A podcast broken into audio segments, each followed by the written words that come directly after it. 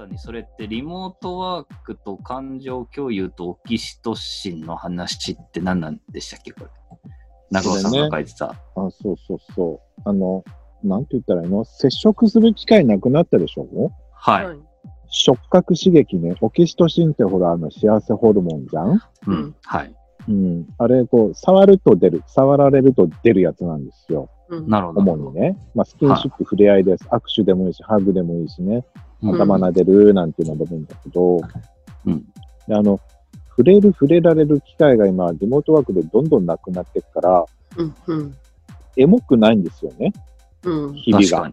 わかります。で、エモくなくなると、やっぱりこの喜怒哀楽が、相手が怒ってんのか怒ってないのかもわかんないしね。喜んでんのかうん何なのかもわかんないですよね。わかんないよね。はなんか、ズームの会議疲れるよねとか、まあ、チームスでも何でもいいんですけど、うん。疲れるよねっていう話をしてて、私なんかはあの、もともと、何でしたっけインナーイヤホンっていうかあの耳に突っ込むタイプのイヤホンあるじゃないですか。うんうん音が直に入ってくるやつ、あれが苦手なので、基本あのうん開放型のものを使ってるんですね。うん。なので、疲れないはずなんですよ、他の人より。うん。とか、あと、もともと真面目なタイプじゃないので、結構なんか要素をキョロキョロしてたり、うん。立ち上がったりとかしてるから、他の人たちよりは集中しすぎて疲れるみたいなことがないはずなのに、やっぱり連チャンになると疲れる。うん。で、なんでだろうと思ってたら、もしかしたら、与えられない触覚とか、うん。感じられる雰囲気の空気感の差とかがうん出てくるはずがないのに探りに行っちゃってんじゃないかな。い。なるほど。ね。はいなるほど画面ね。とイヤホンから絶対与えられるはずのない情報を普段それを得ようとし積極的に得ようとしてるから探しに行っちゃって、うんずーっと神経使っててリターンがない疲れを一日何回もやってぐったりしちゃってるのかなってちょっと思ったりしました。ありますね。きっとそれありますね。さらになんとなくこう、映像出さない方が軽いし、うん。映像出さない方がこう、なんていうんですかね。女の方含めて楽じゃないですかみたいなこと含めると、うんうんなんか、あれですよね。あと、カメラに向かって喋ってるのって、じ自分の顔見てるのってすごいストレスじゃないですか。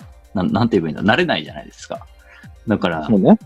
そう、結局自分のビデオをオフにしちゃうから、自分の顔が映るのが嫌だから。結果う、ん。もちろん相手も見えないことになり、つかめる情報がすごく減ってますよね。なんかね。あとね画角が狭くて画面が四角いでしょ？うんううんん。なんかスクエアなものをずーっと見てる感じも疲れるよね。うんそうか。このオキシトシン含め、なんか、なんていうんですかね。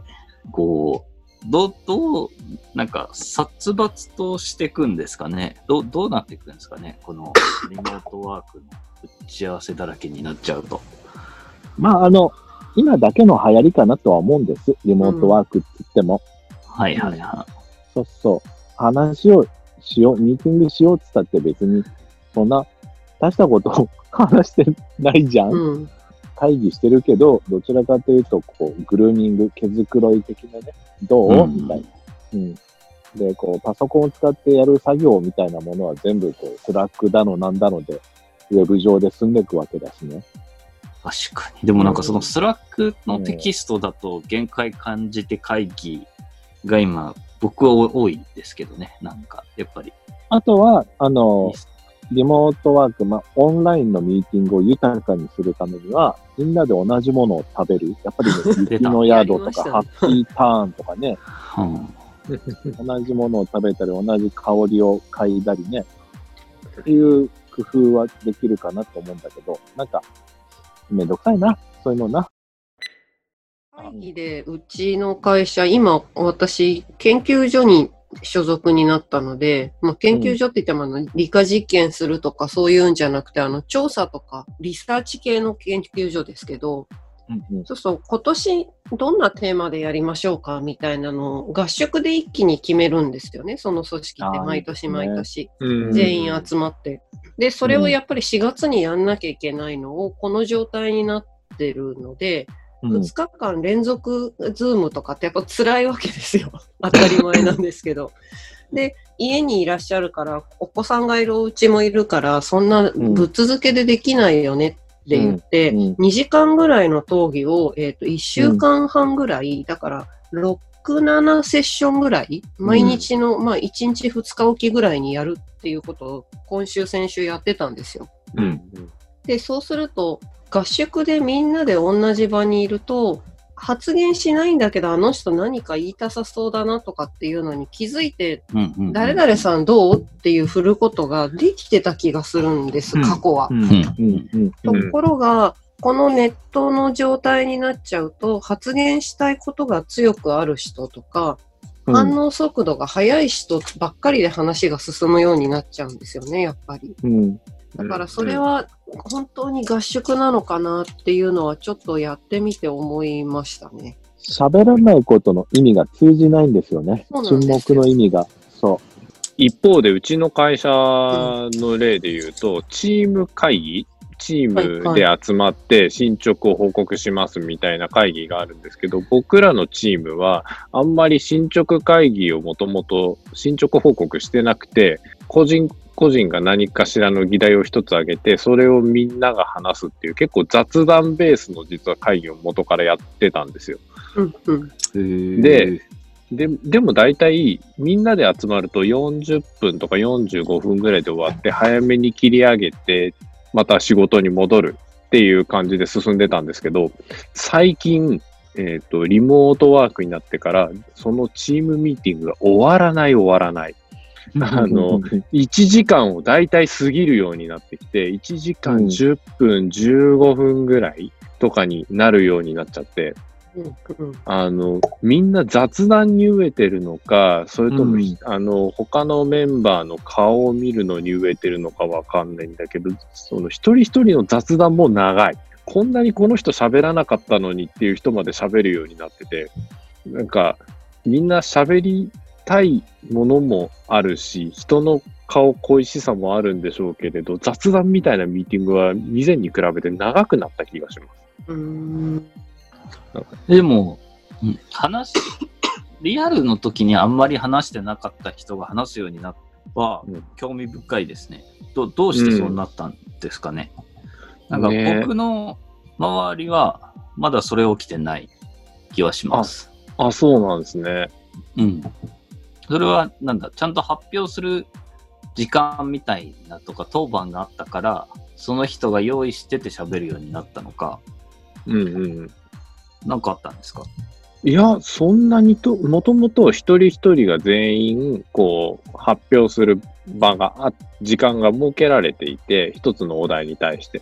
例えば、昨日だったら、昨日、あ、昨日あったんですよ、ちょうど。昨日は、えっ、と、10万円の給付金何に使いますかって話だったんです。うんうん本当にこういう雑談レベルの話を30分ぐらいみんな話すっていうチーム会議をしてるんですけれど、これが、えっ、と、普段だと、普段というのは、みんなで集まった時は15分とかで終わるんだけれど、だいたいメンバーが今12人とか13人ぐらいなんで、1人1分ぐらいで終わるんですよ。うんこれが1人多分3分、4分とかの話になって、その人の話に対して誰かが突っ込んでって言って、どんどんどんどん長くなって、結果、全体で連絡事項も含めて1時間の会議が1時間で終わらないっていうのが、2、3週ずっと続いてます。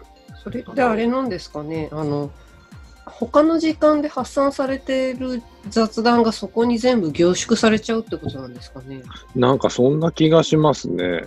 うーんなんか、というのと、その、えっと、表情とか空気で伝えれないから、このテレカン自体が長くなりがち。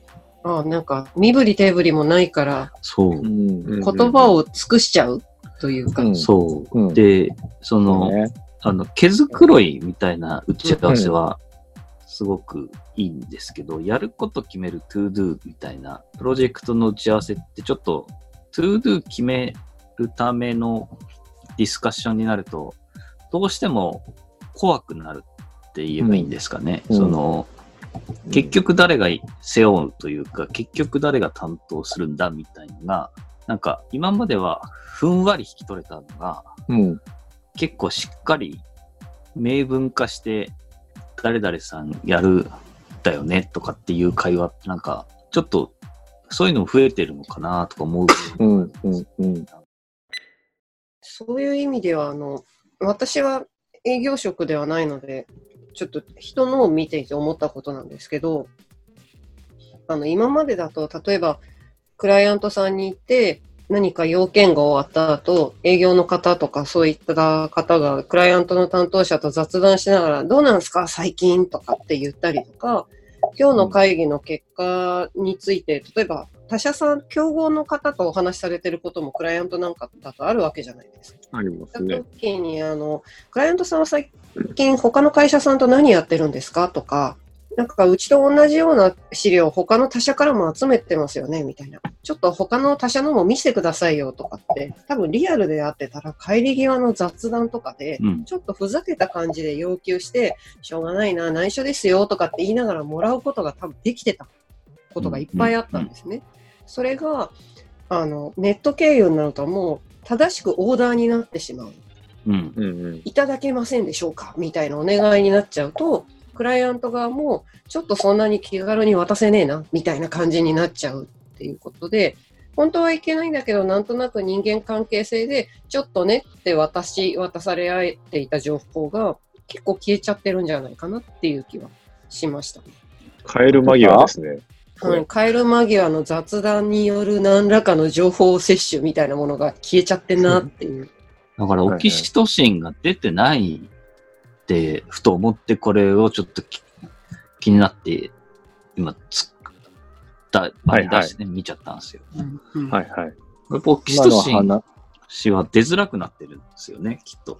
そうですね。はい。今の話は。うんうんあとなんか、うちは割と、まあ、こんな夫婦ですので、あ、こんな夫婦ですのでって、ラジオでは言ってないんだった。増沢と森永夫婦です。増沢と森永は夫婦ですよ。言っちゃった言い忘れていましたが出ちゃった。あの、なんですけど、ズーム飲み会をやりづらい男性というのが続出していてですね、うんうん。世の中。世の中に。あの、私が誘った人が出づらいと言ったんではなくて、出づらくて困ってるんだよねっていう愚痴を何件か聞いたっていう状態に近いんですけど、うん。子供が生まれて1年以内のお父さんとか、うん。なんか子供がいる家なんかは特に、あの雑談、飲み会以外にも普通の会社の合間の雑談ですら、何遊んでるのっていう雰囲気がものすごいオーラとして出ちゃって、うん。うん。出づらいのであるお父さんはっていう、うんいいな、独身の奴らは、みたいな感じのをよく聞くことが増えたんですけど、一方でですね、私はあの、女性じゃないですか。そうすると、同じぐらいの生まれたばっかりの子供とかを連れてズーム飲み会に参加してくる同級生のお母さんとかやっぱりいるわけですよ。もちろんいるでしょうね。はい女友達同士のとま飲むみたいな。そうするとそっちは別に旦那さんからいいな、お前は飲んでばっかりって言われないし、子供の世話しながらも参加しても別に、あ、可愛いね、今何歳ぐらいになったのとかって言って、家族がワイワイ入ってきても、女性のズーム飲み会は割と大丈夫なんですよ。うんうんで、受け入れる環境があるのになぜ男性同士だと急に、その家族から隔絶されて遊んでるお父さんに見えてしまうという環境で居づらいっていうのが出てきちゃうのかなっていうのがちょっと不思議な感じはしました。僕ね、これさっきの話からずっと考えてたんだけど、うん。通勤時間がなくなったじゃない？移動の時間があり。ましたね。そうそうそう。移動の時間で、今日は何しようとか、あの人に何話そうとか、あの人は何を話すのかなっていう、こう。整えをしてたはずなんですけど、うん。そうなんですよ。で、あのー飲み会もそうで、お父さん通勤で、こう、家、通勤じゃなくて飲み会が終わって家に帰るまでの道すがらで、お父さんという役割にスイうんッ。チオンするはずなんだけど、うんそのスイッチとオンとオフがうまくいかないよねっていう感じなんじゃないかなって思うわけ。はいはいはい移動がないから、物理的な。だから意外に世の中オンオフを必要としている人たちがこんなにいたんだなっていう気づきがちょっとありましたね。うん。でそれがはどっち、どちらかというと男性の方が物理的な空間を移動することによるオンとオフをしてるんだなっていう感覚がするんですよ。うん。ううんん。なんか、あの、僕ら、すすごい職場そばで住んでて、なんでそんな近くに住めんのっていうのの、後ろのニュアンスは実はそこだった気もしますよ。うん実は。うん。オンオフの時間の切り替えがそんなに短くて大丈夫なのっていう問いを常にされてる感じがあったんですけど、まさにその状態だったんだなって思ったんうですよね。ん。うん。うん。うんただその時に働くお母さんも同じように通勤してるわけじゃないですか。うん。うん。なぜ彼女たちは大丈夫なのだろうっていう。でもなんかあおの、父さんだけ困っちゃってるのはなんでかな。なんかズームのみで、あの、お子さんがいる男性の方って、お子さん映ると、あの、ごめん、今後ろ通っちゃってとか、ごめん、申し訳なくてみたいな、子供うるさくてごめんみたいなスタンス多くないですか？なんか、それ、その差はあるんだろうなって気がしますけどね。うんなんか、うん。うん。なんか申し訳ないっていうのもあるのかもしれないけど、なんか私が聞いてた話のニュアンスだと、もしかして男性の方が家庭の自分を見せたくないって思ってる人が多いのかなってちょっと実は思いました。うん。うん。それは多い気がしますね。うん。うんだから仕事上の自分まあだけで見せたくない自分とっていうのもあるし、一方で、その会社の人たちとワイワイやっている、あるいは友達でもいいんですけど、その姿を家族にも見せたくないっていうのが同時にあるような感じがしていて、うん。うん。なんか大変だな、男性って思いました、実は。夫婦の Facebook つながるのをとてつもなく嫌う男性の人って、その家族、仕事の空気を家族に見せたくないっていうニュアンス深んでそうですもんね。うん。いるみたいですね。うん。だから世の中意外にみんな隠し事多かったんだなって。うーん、でもこれってよく、この会話よくするんですけど、隠し事なんすかね？これ長尾さん。なんか感情というかな、なんか違う部分なんじゃないかなと思ってるんですけどね。なんかプライドともちょっと違うけど、なんか違う顔を維持したい感じなんですかね。なんかそれは精神上正しいことな気がするんですよね。隠してる隠してないじゃなくて。うん。なんか僕は、僕はですよ。うん主語は僕ですけど、ん僕はね、恥ずかしいです。あの、外ですごくこうやって喋るのも好きだし、うんかっこつけてるけど、家じゃ黙ってて、だらしないんです。うんで、うんそのギャップを、こう、外の様子が中に入ってしまうことで、家族にギャップを気づかれてしまうことがすごく恥ずかしいんです。家じゃあんなにだらしないくせに外でこんなかっこいいこと言っちゃって、みたいな。かっこつけてるんですかね？僕はかっこつけてます。ああ、なんか今、なるほどなと思ったのが、格好をつけている男性の方が出現率が高いみたいなことはあるんですかね、もしかして。あると思います。かっこつけてるから。なるほど。うん。ででも、で、うん格好つける女の人も当然いるんだと思うんですよ。うん。あの、性別差じゃなくて多分個人差のような気がするので、うん。でも、出現率としてもしかしたら格好つける女の人がもしかしたら少ないから、性別差みたいに出てきちゃってるのかもしれないですね。かもしれないですね。うんつまりその承認欲求の高さ、低さみたいなものにか関連してると思うんですよ。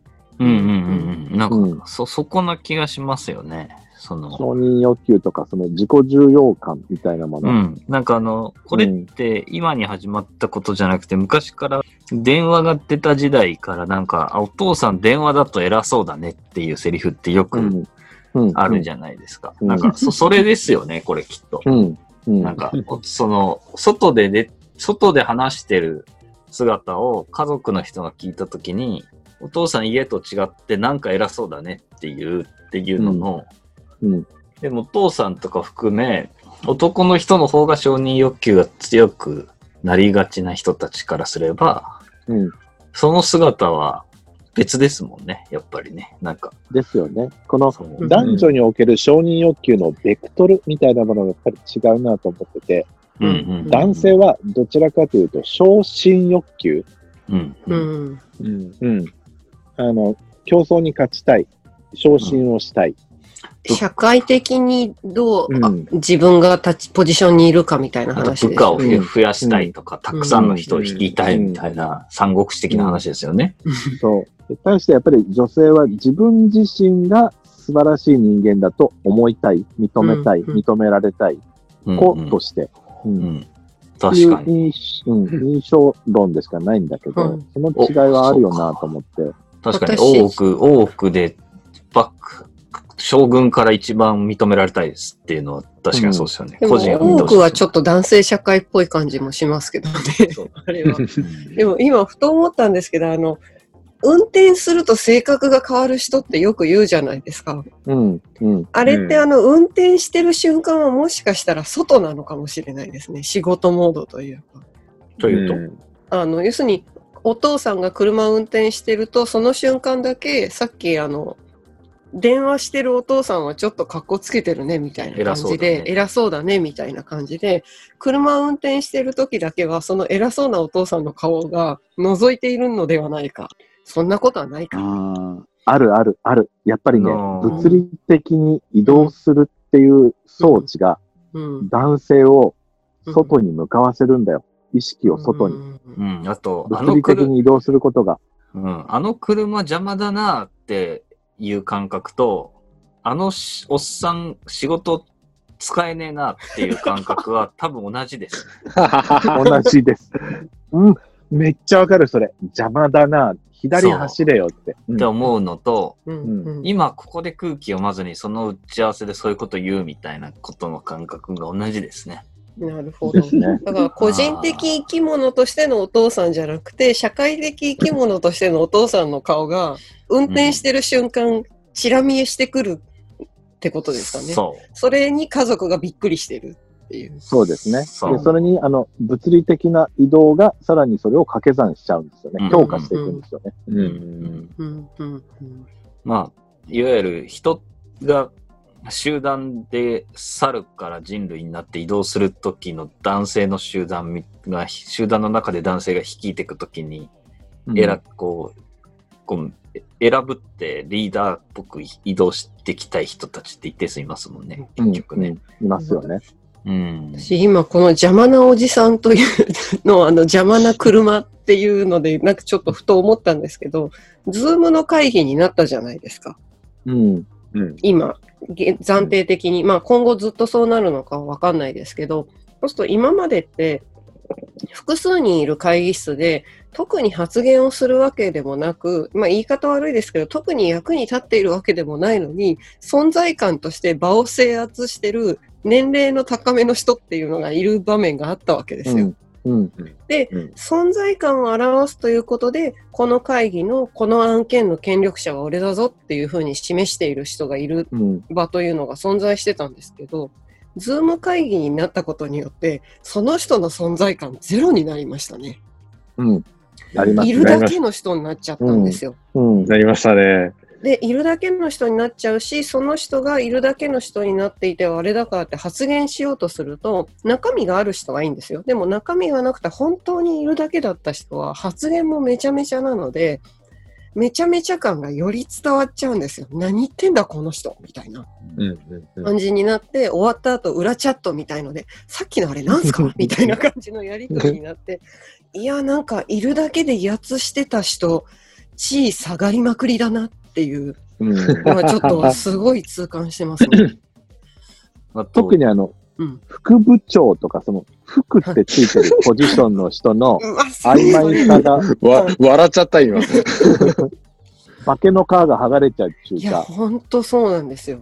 うん、でもそれ逆にその、服がついてない、あの、社長部長みたいな、決裁者が、いわゆるトップ、本当の場のトップ。場の、ほんんえっと、意思決定のトップ、うん。その、意思決定者、予算執行者みたいな人が、こう、なんだろう、この人話通じてんねえな、みたいのが、普通の打ち合わせだったら、あの、みんなで協力して、あ、これその人が同意してなくても、多数決間で同意したよねっていうことができてたのが、このオンライン上になったことによって、本当にその人が納得しないと進まないっていうことに変わってしまった辛さも僕は体験してますけどね。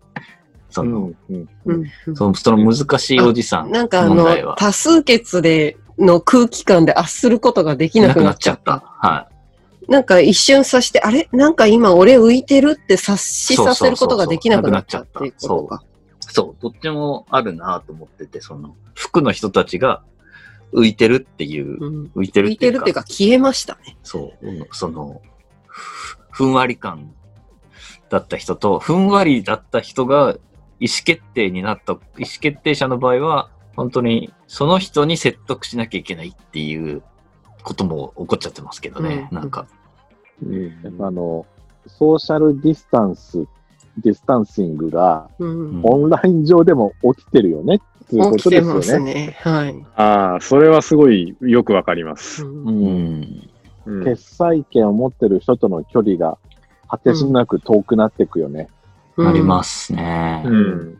そリモートが進めば進むほど、うんうん。雑談が減れば減るほど、うん。う、そ確かに、あの、逆に雑談が多い人との距離はものすごく近くなってますけどね。うんう。うん。ああ、すごいよくわかります。だから、うんうん僕の場合だと、あの、僕がいて、マネージャーがいて、あの、役員がいるんですけど、役員との距離が遠くなりましたね。それで言うと。うんうんあの、うんひ一人人挟むと、もうそこから、あの、ズームのようなミーティングの形式だと接触しないので、うんうんあの、何らかしらの用事がないと。だから話す機会がないから、もう、果てしなく距離遠くなった感じが今してますね。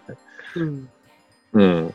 で、同僚は同僚で、仕事で関わらない人たちは、もう全然関わりがないから、何してるかもわからないから、すごい遠くなった感じがやっぱりしてますし。うんうんうん。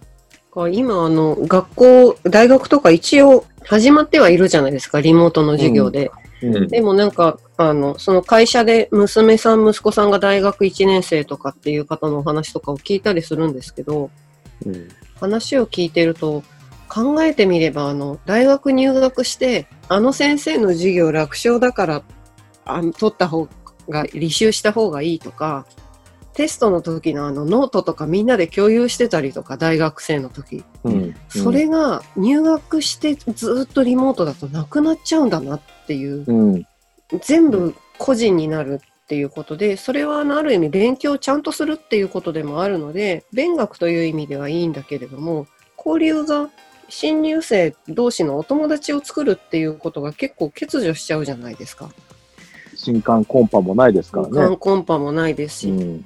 これは多分、あの、緊急事態宣言とかが解除されれば元に戻る部分もあるんだろうけれども、最初、あの、オンオフ、オンラインオフラインで言ったら、オンラインの方が最初だったっていう人間関係が若い人たちほど増える可能性があった時に、意外にあの、自由恋愛とか恋愛が変わんじゃないかなっていう、お見合いっぽいのが増えるとか、ものすごいね、僕もそこね、気になってるとこなんです。そうですよね恋愛のありを、はい。人の好き嫌いがどんな風に、まあ、情愛もそうですし、うん、うん、これだけ濃厚接触ができないとなると、うん。あの、人類の恋愛スキルがガクンと下がるよね、つうことだと思うんです。うんうんなんか、サークルでみんなでワイワイしている中での空気感で付き合うって多いじゃないですか。その、うんみんなで、みん5人、10人グループの中で一緒に遊んでるから、その中で消去法的にこの2人付き合うみたいのがうん、なくなるでしょうね。うん本当に1対1みたいなものが大事になってきちゃうんでしょうね。私、あと、ふと思ったのが、インターネットって場合によっては、うあの昔から同じこと言ってるんですけど、性別を消すじゃないですか。うんあの、だから、面を通してやってると、例えば私がスポーツ好きでとかっていうと、やっぱり人によっては女だろっていうのもあるし、俺の方が野球に関しては詳しいぜって言って、スコアブックとかつけられるのとかで聞いてくる人とかってやっぱりいるわけです。よ。その人とはやっぱり野球について楽しく語る仲間にはなれないわけですよね。上下関係になっちゃうから。で、もネットだと、この人が男か女かわからない状態で会話ができるから、うん、話の合うサッカー好きとか、話の合う相撲好きみたいなところで先に仲良くなって、実際会ってみたら、あ、性別違いましたねとか、年齢差こんなにありましたね、みたいなのがあるわけで、うん、そうすると、うんうんうん。そっちの方が先に先行して出会って、実は会ってみたら、同性同士でしたとかっていうのもあるよなっっていう。うんうんうん。うんなんか恋愛とか友情のは形が、だから男女の友情もないっていう人もすごく強くいたけれども、いや、こうなってきたらあんじゃない？みたいな。むしろアルファの方増えないっていう気もするしとか。なんかそういえば今日ランニングいつものように2日3日1回の皇居一周行っ